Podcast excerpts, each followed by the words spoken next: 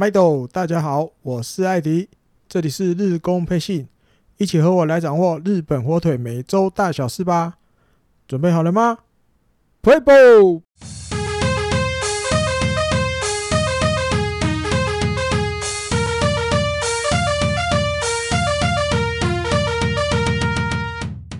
欢迎收听日工配信第十四集。上个礼拜因为个人有一些事情。家里有一些事情，所以暂停了一次。嗯，没有跟大家来分享日本火腿的一些消息。那这个礼拜正常啦，哦，回来了，归队了。从这个类似不算不算伤兵名单，然后嗯，有点像类似大联盟那种，有没有？那个去陪老婆生小孩啊，那种特殊的。名单里面归队了哈，虽然我不是去陪老婆生小孩。OK，那上一周日本火腿是做客啊，九月二十一开始在外面到处比赛，也去两个地方了啊，来跟大家来分享，诶，上一周发生的一些大小事。先从九月二十一号礼拜一开始。来个跟选秀相关的事情啊，相关的消息，其实也一个月左右了，只剩一个月，甚至一个月不到啊。这个大渊龙球探部长在这个应该是九月二十的时候，然后因为消息是二十一出来，那去看应该是二十号去看的。他去看了东京六大学的比赛，那看了个法政大学的一位右投手，叫做高田孝一。那他的高田孝一这个投手身高还不错，一八三，体重八十八，也蛮有，嗯，不能讲分量了啊，就是还蛮，因看你这数字起来，然后看一下影片，嗯，还蛮算蛮壮的，有有肉的，不是瘦瘦竹竿型的那种。他的最快球速有一百五十五，哦，那那一天最快投的一个一百五十一。那这个投手主要来讲，嗯，这个有些日本媒体的。形容是他在投手丘上面对打击者的时候，用直球的比率比较高哦。经常比如说当天的投球数要可能有一半以上，他都是用直球哦，可见对他自己的直球很有信心。那当然他有变化球，比如有滑球啦，有直叉球。那整体来说，算是一个到了比如大三啊、大四才开始有一点比较。急成长，突然开始成长的一一名投手。那大渊龙球探看了之后，他觉得，哎呦，这个投手感觉不错哦，可能评价也蛮高的。或许不见得是第一指名，哦，可能第二指名、第三指名左右，我觉得都有可能。那高田孝一在他在高中的时候也蛮有点巧合，然后曾经跟这个现在在欧力士的吉田林。他们在高中的时候对决过一场，那高田孝一他投了一个完投十二局只失一分拿下胜利，哎呦，这感觉还不错哦。高中的时候就还不错，但大学大一、大二稍微有有稍微比较低潮一点哦。再来还有一个是跟新球场有关的消息，这个北广岛市的宣布在这一天九二一。的时候宣布，他说：“这个明年他们这个市议会，北广岛市的市议会会来提一个案啊。那一般来讲，提案也会通过就对了。他基本上就是意思就这样，只是程序还是要走嘛啊。提案，然后基本上一定是会通过。他们要免除日本火腿这个新球场，从二零二三年开始嘛，对不对？二零二三年到二零三二年。”总共这十年间，十年哦，它这个固定资产税，还有另外一个叫做都市计划税，通通免除。他来提案，哇，这个看到这个消息，我觉得就是一个 满满的诚意。除了欢迎你来，然后成功了，我们后面还有继续，还有牛肉，还有诚意要端上来。哇，这十年资产税都不用，还有外加都市计划税。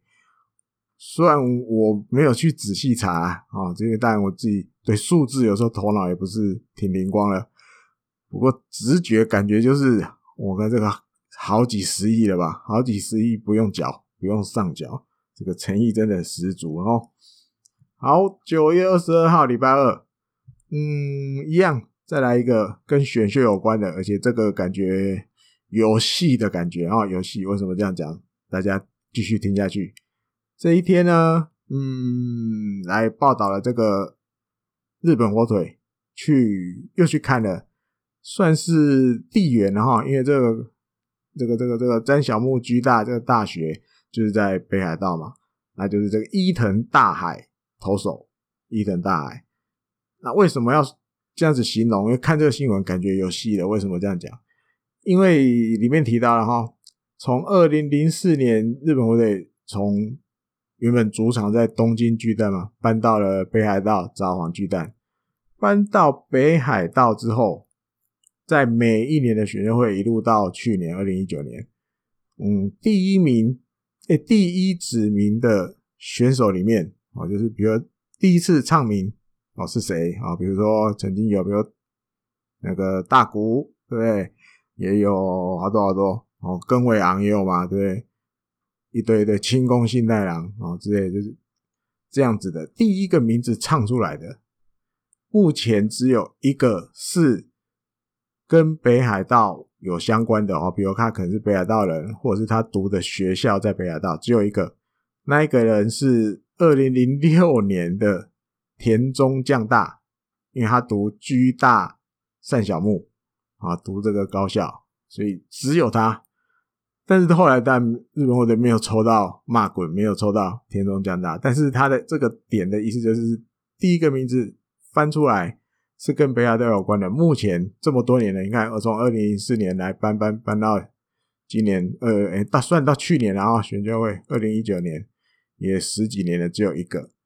那如果今年的这个选秀会，日本火腿的第一指名翻牌，第一个名字亮出来是伊藤大海的话，哇，那表示又继骂滚之后，又再一次第一指名唱名，就是一个跟北海道有关的选手。那日本媒体也提到，哇，如果真的能顺顺利的带回伊藤大海的话，二零二三年主场新的球场开幕的时候，这个话题性一定也很够哦，因为这是一个真的到产子的强力右投手，因为伊藤大海最快的球速可以到一百五十六，这个强力的右投手如果真的能到日本火腿，这个话题性一定。又吵不完了，讲不完了哦。还有呢，因为目前他还有分析了，他说因为觉得很有可能第一指名的原因，嗯，他觉得，因为当然还有别人，比如说早大的早川龙九啊，还有可能这个终身军介啊，明石商的哦，如果还有投手的话，还有这个福冈大大豪的这个山下顺平太，其实都是很有可能是第一指名。那因为就多了伊藤大海，因为就多了这一个，因为他自己就是北海道人，现在又在北海道的大学读书，多了这一份关系，所以让日本媒体觉得，最后日本火腿的第一指名选伊藤的几率实在是，嗯，蛮高的，就对了，蛮高的。那里面还有提到伊藤大海本人怎么想。怎么想这些事？因为这一呃、欸，等于是比赛二十一号的比赛完之后，其实有诶二十一二十一号的比赛有十个球团都去看了他，都跑到北海道去看他。其实不止日本火腿，你其他球队其实也都有在关心他。我记得巨人也跑得很勤，那种味道就是你没有第一指名直接选的话，你想要外一指再选，可能也都没有了。哦，应该就没有没有那么那么运气那么好，外一直还有办法捡到他，可能第一指名你就得做决定选他。那他伊藤大海自己被访问的时候，比赛后然后被访问的时候，他说，因为因为自己是北海道出生的人，心里也想要留在北海道这块土地上继续加油。我、这个感觉就。算很清楚了啊，很清楚了，心里是想要，如果可以的话，我想要在北海道的球队打球。嗯哼，那日本媒体就说，嗯，这个希望实现的几率是有可能的哦，有可能的哦。那因为刚好提到十个球团都有派球探去，那日本队一定不能缺席。吉村浩剧院直接带队，加他四个人去看，四个人去看，评价还是很高。变化球投得很好，直球一样很有威力。大概这个评语是这样。那另外还有提到一点，这个也蛮有趣的。他说伊藤大海他其实尊敬的投手，偶像的感觉，然后就是现在在小熊队这个今年。国联赛扬奖呼声可能最高了吧？啊，达比修，他的尊敬的投手是这个偶像是他。那当然，伊藤自己有讲了，虽然他自己的型 type 跟这个达比修是完全不同哦，但是希望接下来可以，比如说一些对投球的时候的一些思考方法啦，还有一些练习方法，希望都可以。跟这个前辈学习，朝他这个方向努力，他觉得是这样哦。那还有一个巧合的点，因为大家知道达比修其实这几年很活跃在呃 YouTube 对哦，还有我们有玩那个野球魂的手游的，哦，这个达比修也是玩的课长级的课长然后，他也替我们这些玩家。图了很多福利回来哦，送什么什么 S 书啊，对不对？都有。很巧合，伊藤大海其实他自己也有开了一个自己的 YouTube 频道。那当然，我有去看了一下，其实他影片数当然不能算很多，可是他很乐于分享他的一些可能呃投球的思考方法，还有比如热身的方法。哦，还有一些训练的方法，他都有自己录了影片，然后放在这个 YouTube 上给大家看。那另外，他自己在推特也会去回答一些这个可能国中生啊、高中生啊，有时候会有这些小学生，哎，不是不是小学生，小朋友们、年轻朋友们来提问，他也都会很仔细的回答，甚至有的是技术上的东西，他也是很仔细的回答。他的自己是觉得说，因为有一些东西是他自己花了一些时间去摸索，然后才体会到或学习到的东西，他希望自己可以乐于分享，哦，让其他的选手也想要理解啊，或者是卡住的时候来问问题，或是来看他的影片，可以帮助到他们。他自己心里的想法是这样，他说他开这个 YouTube 频道的目的，还有一直在回答这些小小选手们的问题的目的是这样，因为我感觉这个还蛮有趣的一位选手哦，蛮有趣的一位，看看有没有缘啊，有没有缘来家乡的球队啊，家乡的球队奋斗一下。好，再来有一个深支配下选手的消息，这应该大家都知道了，通口龙之介。在二军打的不要不要的啊，把别人打的不要不要的，成绩下下叫的，在今年就升支配下了背号九十七号，那他也变成了日本火腿队史上第一个是预成选秀进来被选的选手，然后升格支配下啊，第一个，因为之前高滨佑人不是嘛啊，高滨佑人虽然一度掉到支配下，但是他当初是在。正常支配下的选秀会里面就进来了，只是后来被人家换合约换成玉成选手，然后又变支配下。但是通口龙之介就是怎么讲比较纯吗？嗯，有这种味道啊，真的玉成选秀会进来的，然后努力，然后变成支配下选手，他是第一个。那他的出身其实也都还怎么讲？他的棒不能讲出身了，棒球资历。其实我觉得还蛮不错的，蛮亮眼的。他是横滨高毕业的，哦，算是近藤的学弟。然后横滨高毕业之后去读了立正大学，然后来为了要怎么讲，想办法再进职棒，所以没有去社会人，直接去 BC 联盟打球。对，那其他身高不高，大家这几天如果看这个比赛转播都看出来，一百六十八公分而已，但是很壮。对，然后大家看到很壮，上半身、下半身都很壮，挥棒也是这种全力挥击的，很有 power 的感觉。嗯，但还有很多地方要加油。然后，比如说一军的投手，真的有时候直球快，一定也比二军的还快；变化球犀不犀利，也一定比二军的更犀利。所以有时候挥空棒的几率或次数一定比二军来的高。但这都还是学习哈，这都还是学习，一步一步来，至少先嗯完成阶段性目标，对，至少先变成支配下来。好，到了比赛，这个比赛前有这个。一军升降，邱吉亮回到一军，好，那下二军的是铃木健史。那比赛方面五比一击败了西武队，先发投手是上泽直之，投了七局只失一分，已经拿下第七胜了，真的很厉害，上泽拿七胜了。那这一场比赛他比较特殊，或是他厉害的地方。因为看比赛的话，大家都知道，其实比上从比赛一开始，其实控球就有一点点没有那么顺利，然后比如都几乎每个半局都有让跑者上垒，垒上都有人，但是他都能慢慢慢慢在这个比赛中边投边调整，然后化解危机，然后一直尽量保持五十分，然后投了最后投了七局只是一分。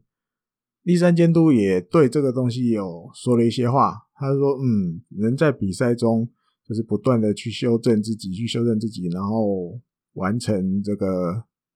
球队给你的任务，真的很棒，真的很了不起啊！那当然，这也不是很简简单单就能做到的事情，真的很厉害，这样子赞不绝口的意思哦。然后聊一下成绩的话，日本媒体有大概整理一下，九月上折到目前。”啊，或许大家听到可能九月啊，不一定听到的时候有可能十月的，有的不见得马上就会听哦。有的听众，总之到这一天之前啊，这一天晚呐，这一天晚，他在九月投了四次的先发，拿了三胜一败，防御率只有一点一六。好，那今年整体的防御率目，诶，这一场完是二点二三，距离这个规定投球局数，就是你要排进排行榜的话。还差八又三分之一局，还差八又三分之一局。那目前在这一天哦，八九月二十二完比赛完，这个防御率王是欧力士的三本优生二点六三，那上者只有二点二三，只是还差八又三分之一局。如果补齐的话，有可能会变成防御率王的领先者，然后防御率的领先者，但最后谁是王还不知道。这个感觉有有不错。如果八点八又三分之一局，其实秋季还一个多月嘛，是不太可能补不起来，一定补得起，只是能不能维持比三本由伸还低哦？问题大概就是在这里而已了。而且九月刚刚提到有四次，加上因为他都礼拜二出来投，九月二十九应该也是他。等于九月可能还有一次先发，如果又投的不差的话，不知道有没有可能拿一下这个九月的投手 MVP？感觉好像也是有点希望，有点希望哦。还有这一场比赛，王柏融有先发，打第七棒 DH 三之二啊，其中还有一支二连打打得很漂亮哦，大家大家都看得很高兴。这个继续保持的啊，因为机会。现在感觉频率上，嗯，一个礼拜可能会有一场让他先发，那其他的都是代打的姿态，在这个做准备。而且他上去的时机，其实有时候其实大部分都还蛮算蛮重要的哈，不是那种已经讲不好听一点，有点乐色时间了才让他上去打，不是。哦他可能急急需要一个安打的连贯啊，或者是。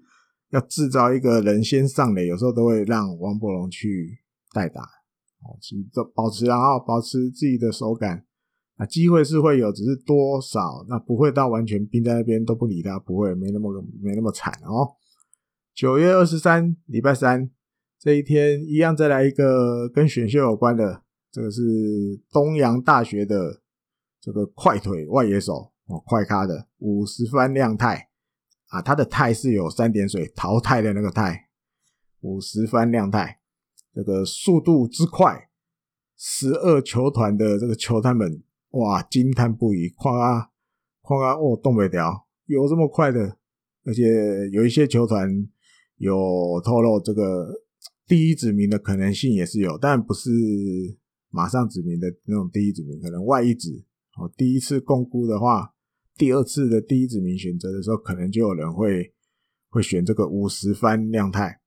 那日本火腿的大渊龙球探部长有发表了一些看法，他说打击其实也不错，除了速度很快，而且打击也不错，就算是一个。呃，打了一个平凡无奇的滚地球，可是其实看得出来还是有他的打击技巧实力在，而且加上速度快，你可能没有处理的很顺，可能他就一垒就 safe 了啊，一垒就 safe 了。而且不止脚快，其实臂力也蛮强的哦，最远也可以投一百一十公尺，是臂力还不错。那另外这个日本报道里面有提到，他说软银的球探。哦，他的码表计测，这一天五十番亮太盗垒的从起步然后到抵达二垒时间只有两秒九七，两秒九七。那一般来说，你这个从一垒盗垒起步到滑到二垒三秒三，差不多就已经算是一个很快的速度了。哦，他 比三秒三还短。两秒九七就到了，这大概在职棒的世界里面也是佼佼者，然后数一数二的佼佼者。而且他有多快，他已经被日本媒体号称是能赢过 Sunny Brown。Sunny Brown 是一个也是混血吧，记得短跑的哈。那我他现在应该是在美国去去美国读大学的哈，就是为了要再让自己短跑，他是跑一百公尺的那种。为了让自己的短跑技巧啊什么的再精进，所以他去美国读大学。为什么说他比 Sonny Brown 还快？因为他在那个那个国中的时候，曾经是这个五十万亮太，曾经是这个田径队的，就对田径队啊。他的专门强项就是一百公尺跟两百公尺，然后还跟我们前面提到这个 Sonny Brown 对决过，而且他赢了。五十万亮太那个时候跑得比 Sonny Brown 还快啊。但现在可能不一定了哦。现在 Sonny Brown 那个型都已经真的很像一个外国的短跑选手一样了。现在如果还要两个人拼一百公尺，不见得五十番会赢。只是当年啊，国中的时候他是比 Sonny Brown 还快的。好，拉回比赛一点点，这个赛前一样有一二军神将，到一军的是谷内亮太，还有前一天升支配下的通口龙之介，哦，马上就升。升上一军，那下二军的前间大基跟石井一成，嗯，这两个大概在一军也有待了一段时间，可是都卡卡哦，打不太出成绩，所以就被下去二军了哦，被送送去二军再练练。那关于这个通口龙之介上一军的这个立山监督在比赛前回应这些采访的记者们，他说：“哇，真的不错呢，上一军了。那原本原本。”这个我们就是计划要用它，才让它从育成变成支配下，所以嗯，这一切的发展都是在这个意料之中，不是讲意料之中，计算之中，一切都是有安排的。那也很期待，也很期待他在一军的表现，所有不管打击啊、守备啊什么的，他的任何的东西，李胜监督都很期待。啊，那九十三号的背号，前面我好像讲错，对，前面不小心好像说漏嘴，九十七号，他有穿着球衣出来，对，不像有时候其他的选手是先穿他自己，比如可能预成时候的的球衣，没有，通口是直接穿那一军背号的球衣，所以这也证明，如果是比如有计划，像前面立山监督提的。因为把他升一军本来就是一个有计划的安排，我觉得在这种情况下，他球衣就会先做好了，因为已经都已经有算好时辰了嘛，什么时候再把你变支配下，所以球衣自然就会先做。那那种比较突然的，突然可能一军战力，呃，比如三垒手受伤没有三垒的，赶快把高兵要升支配下，那种就会有点来不及，那可能就会先穿育成时代的球衣先出来应应急。好，那通过龙之介也很争气。第一次职棒生涯出场就有打出安打，就有打出安打，而且这个习武的梅西啊也很暖男，然后亲手把球交给他，还跟他一个 good touch，还有一个跟他打气一下，恭喜一下。那通过罗记自己是说，他觉得自己平常是那种不太会紧张的型，可是哇，果然哈，自己到了这个一直以来，嗯，不能讲梦想啊，努一直以来努力要到的这个地方啊，指的就是直棒战场的一军战场，果然还是会紧张啊，果然还是会紧张，而且明天可能一样还是会很紧张哦，这还蛮厉害的哦，这个受访的时候还蛮会讲话的。那立山监督在看了通口第一场比赛之后，他也说了一些话。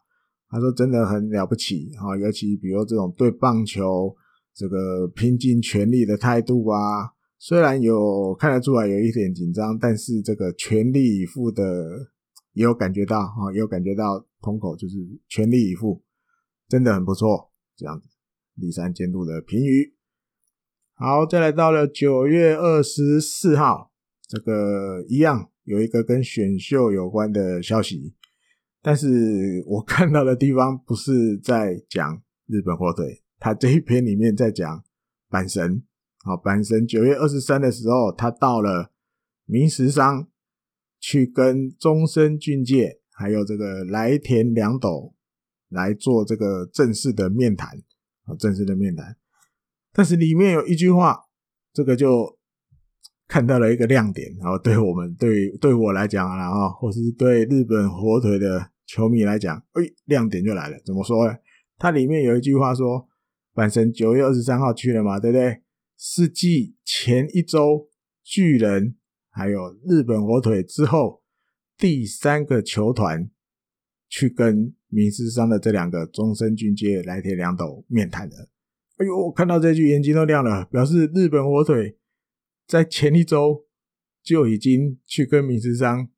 跟这两个小朋友谈过了，表示有可能哦。哎，日本火腿还是有可能会选哦，虽然不知道是中森俊介还是来田良斗，但是这两个实力都很不错的，一定都有在名单里啊。只是什么时候会选，或者是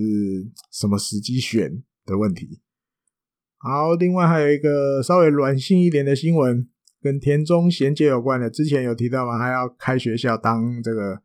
这个也不是校长啊，最后他当理事长，理事长他成立了一个叫田中学园立命馆庆祥小学校，要开校了。好，那其实就是跟这个立命馆庆祥的这个组织有签了一个合作的意向书，就对了。嗯，目前是要计划了二零二二年四月。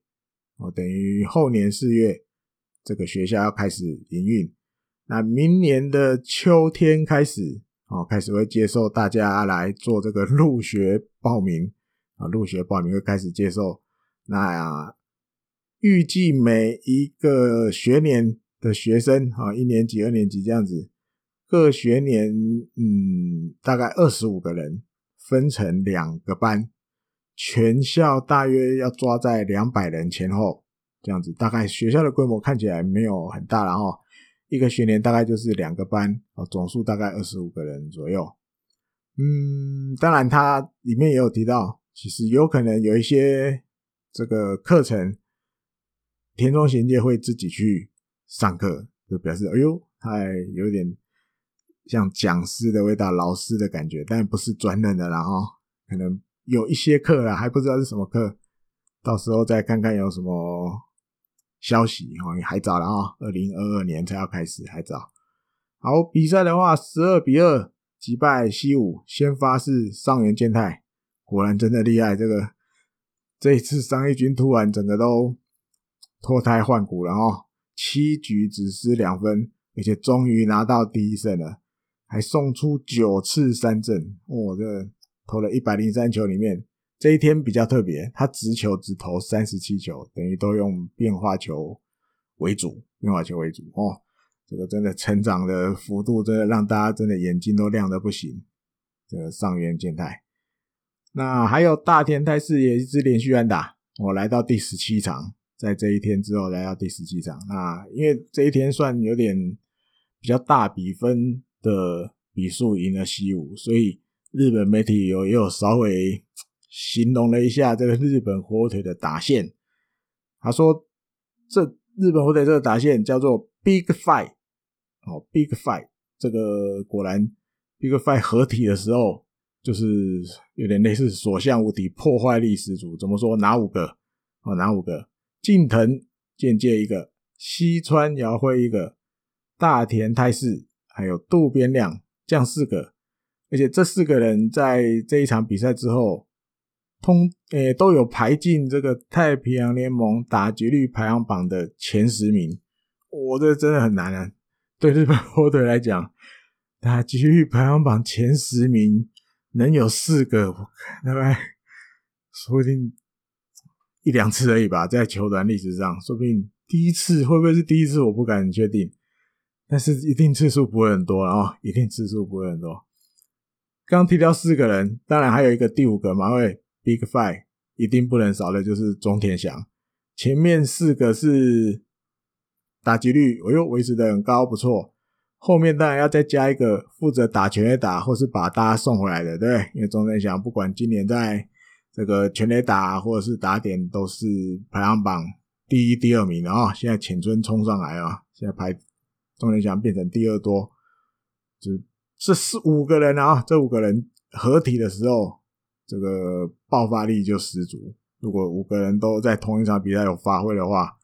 就所向无敌了啊，就很容易就有大比分的比赛。好，再来到了九月二十五，礼拜五，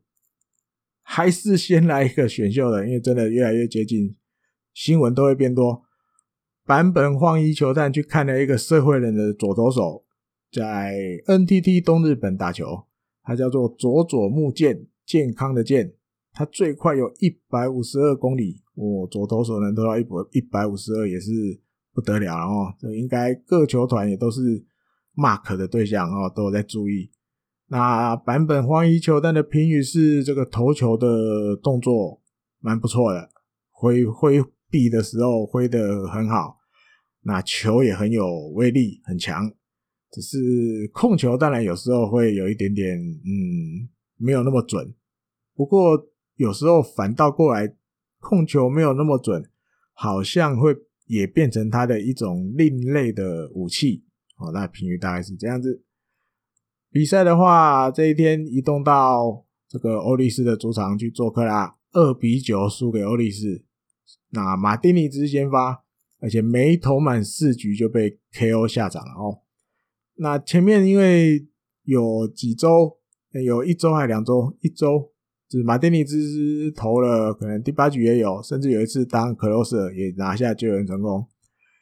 医生监督是这样说的哈，因为他那时候会让他去马丁尼兹去投这个中继后援，是要让他多去体会一些新的东西。因为他相信马鲁讲，他们都叫他马鲁讲。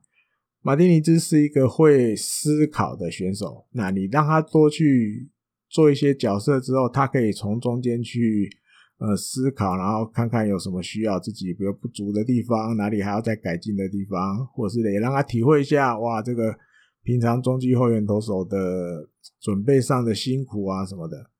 那当然，虽然这一次把他调回来先发。然后结果不是很好，那他当然也会，立山九九说他自己会承受这一切，然后因为这是他的决定嘛。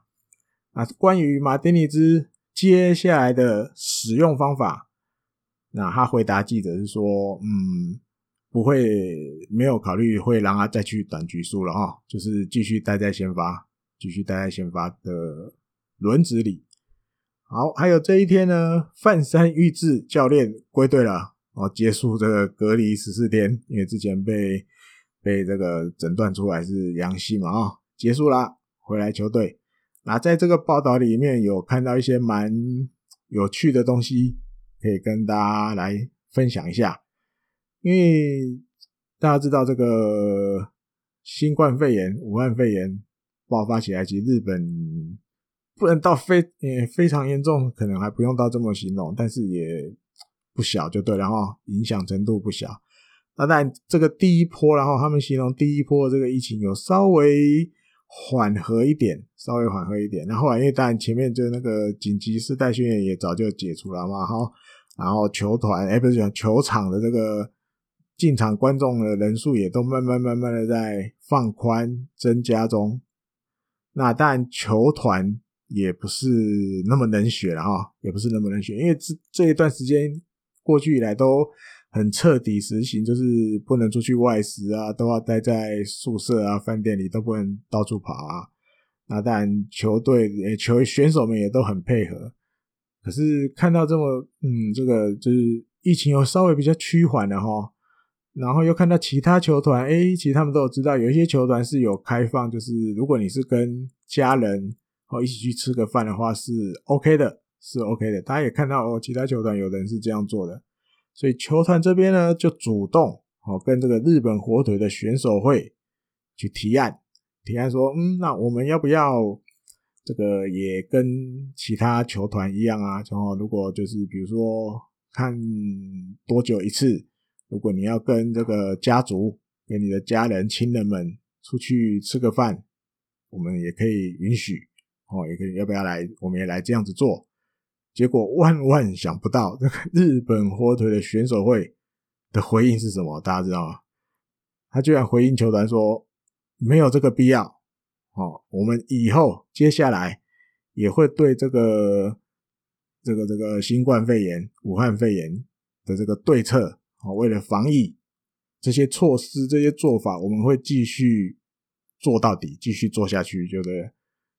不需要了啊！选手会的意思都不需要，我们就继续这样子过着这个比较可能或许有点枯燥乏味、要忍耐不能跟家人见面的日子，但是没有关系，为了不被感染，我们愿意继续这样下去。那另外还有就是，虽然彻底的实施这个对策，哦，甚至比如说。连便利商店啊，还有出去一些，比如啊，不是出去，就是叫那个 Uber Eats 啊，甚至日本火腿的这些选手们是都不用的，也不去便利商店，不去コンビニ，也不叫 Uber Eats 啊，不找 Uber Eats，都没有。所以这选手会选手们的自制能力，在这个报道里面。 我看到的时候也真的有蛮惊讶的哦，真的很彻底实行，真的很彻底实行。如果这个报道都是怎么讲属实哦，基本上这这不是八卦杂志写的啊，这是一般正常的体育报写的，所以可信度是非常高的哦。所以哇，这些选手真的忍耐、自制力真的这么强哦。好，到了九月二十六，礼拜六。这个前一天的比赛，因为有一个状况，就是 Villanueva 好像在一个守备的时候，跟这个欧力士的太田良两个撞在一起。那但后来太田良是比较严重，因为他肋骨骨折了。可是 Vianueva 也没好太多哦，因为他后来被换下来，他就去医院做检查，有一些轻微脑震荡的现象，所以就被抹消一军啊。可是是用这个特殊规则哈，特殊规则就是如果你是因为脑震荡，这个必须要抹消的。如果有时候真的没有那么严重，不需要十天就可以复原的话，在用这个特殊的情况下脑震荡的，然后十天内如果复原的话，是可以马上回军的。不然平常一般抹消的话是要至少十天后。等于你会把的这个特殊状况是可以不用十天哦，但就看接下来恢复的状况。那上一军的是田宫裕良，这个小捕手，高中毕业就进来了，职棒第二年吧，是是？他第一次生涯职棒生涯第一次上一军，然后九月二十六。好，那比赛的话，这一天六比五，最后延长赛击败欧力士。当然，关键就是这个清宫新太郎在第九局代打满垒的时候代打，打来一个清垒的二垒安打。直接把比数扳平，不然这一场比赛前面看一看，哦，感觉好像也凶多吉少，快要输了。哇，居然清功建功了哈，把比数扳平。那投手刚好是这个 Dixon，为什么要叫刚好？为什么要讲刚好？因为清宫幸太郎在职棒生涯第一号全垒打打的投手就是 Dixon，哦，这也是蛮有缘的哈，还是要换个说法。对，迪克森是不是好像蛮有一套的？还有这个第十局大田打了一个超前比分的有点幸运的三垒安打，后来又加上这个鹤冈胜也老将又锦上添花再一支安打，一次追加两分，还好就是因为多了这两分，所以六比五险胜欧力士哦。险胜欧力士啊，大田泰示这个连续安打又推进了一场，到了第十九场，本来前面都没有安打，感觉要断了，结果延长赛打了这一支，哎，继续记录可以延续。好，到了九月二十七，这个八比十二输给了欧力士，先发是吉田辉星，只投了一点一局，被打五支安打掉四分，等于两局都没有投完就退场了。啊，他自己是说。嗯，他觉得这一天他就是手指头投直球的话，手指头因为都会去去扣那个缝线，增要想要增加这个球的转速哦。他觉得这一天这个感觉不是太好，感觉不太好，而且在比赛中一直尝试着要修正，但是也没有修正过来，所以就一直被打安打，直球就没威力嘛，直球就没威力，就一直被打安打。那立山监督也有说，他在旁边看，他也知道，因为吉田辉星的生命线就是直球，就是直球。当天状况如果连直球都不好，那可能就真的没搞头了哦，没搞头。好，至于他的话呢，比赛中这个大田泰示在第六局的时候打了一支两分全垒打，个人第八号。那也把这个连续安打的场数又推进啊，推到第二十哦，也是第二最长的记录了哈。以他自己来讲，不断的把最长的记录继续推下去。还有清宫新太郎又在第九局上场代打了哈，去前一天之后又在第九局上来，这次更了不起了，代打直接打了一发中右外野的两分全垒打，两分全垒打，第五号，今年第五号。那立身监督的评语，然后分享评语的看法说法，就是回应这些日本媒体的访问时，他是说清宫啊，呃，比如说一些等球的方法，或是把球打成界外的方法，或者是你什么时候要不挥棒把坏球选掉的，哎、欸，对，坏球选掉的方法，这些很多很多东西。呃，希望他都可以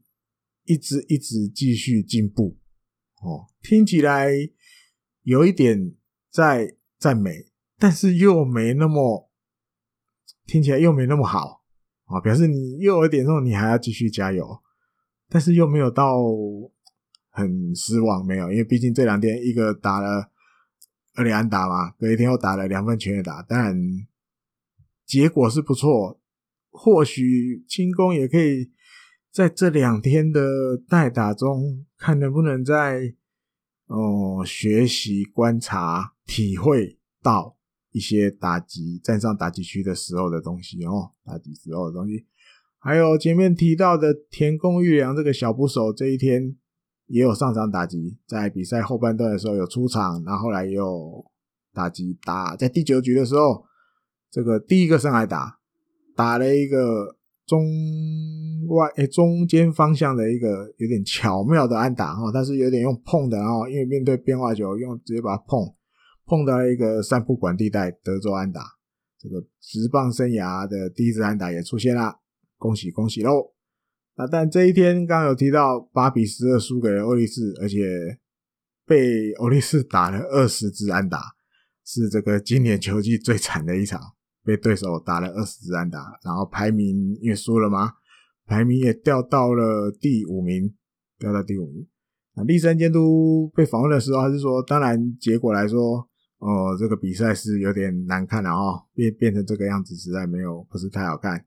但是他觉得还有希望，还有希望。呃，从下礼拜开始，下一个礼礼拜二，下周的礼拜二开始，这个六连战，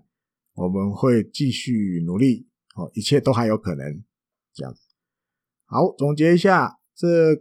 上一周这个六场比赛打完了，三胜三败，三胜三败还 OK，然后但排名已经掉到第五，不是很好看。总战绩是四十胜四十三败三和，然后下一周前面三天，礼拜二、礼拜三、礼拜四要回到札幌巨蛋对的对这个罗德排名第二的啊。那礼拜五到礼拜天，然后再去这个佩佩巨蛋福冈这边要遭遇软银哦，表示下一周日本获得的对手就是现在太平洋联盟排名一二的哦，一二的，看看是要。自己有没有办法直接把一二名的差距想办法再拉近一点，还是变成共平，还是变成共平？就是看罗德跟软银，因为大家知道现在这个抢第一名的席次抢的有点激烈哦。看看换个角度看，罗德跟软银谁对日本火腿，比如战绩打得比较好，对不对？如果你对日本火腿打不好，哇，可能就有点。劣势哦，可能比如，比如如果软银打不好，可能就被罗德追上来了，对不对？啊，如果罗德打不好，可能就变成要跟软银的差距又拉大。好，看看下个礼拜这个应该也是一个蛮有趣的一周才对了哦。好，那这一集的日光配信就跟大家分享到这边，我们下次再会喽，拜拜。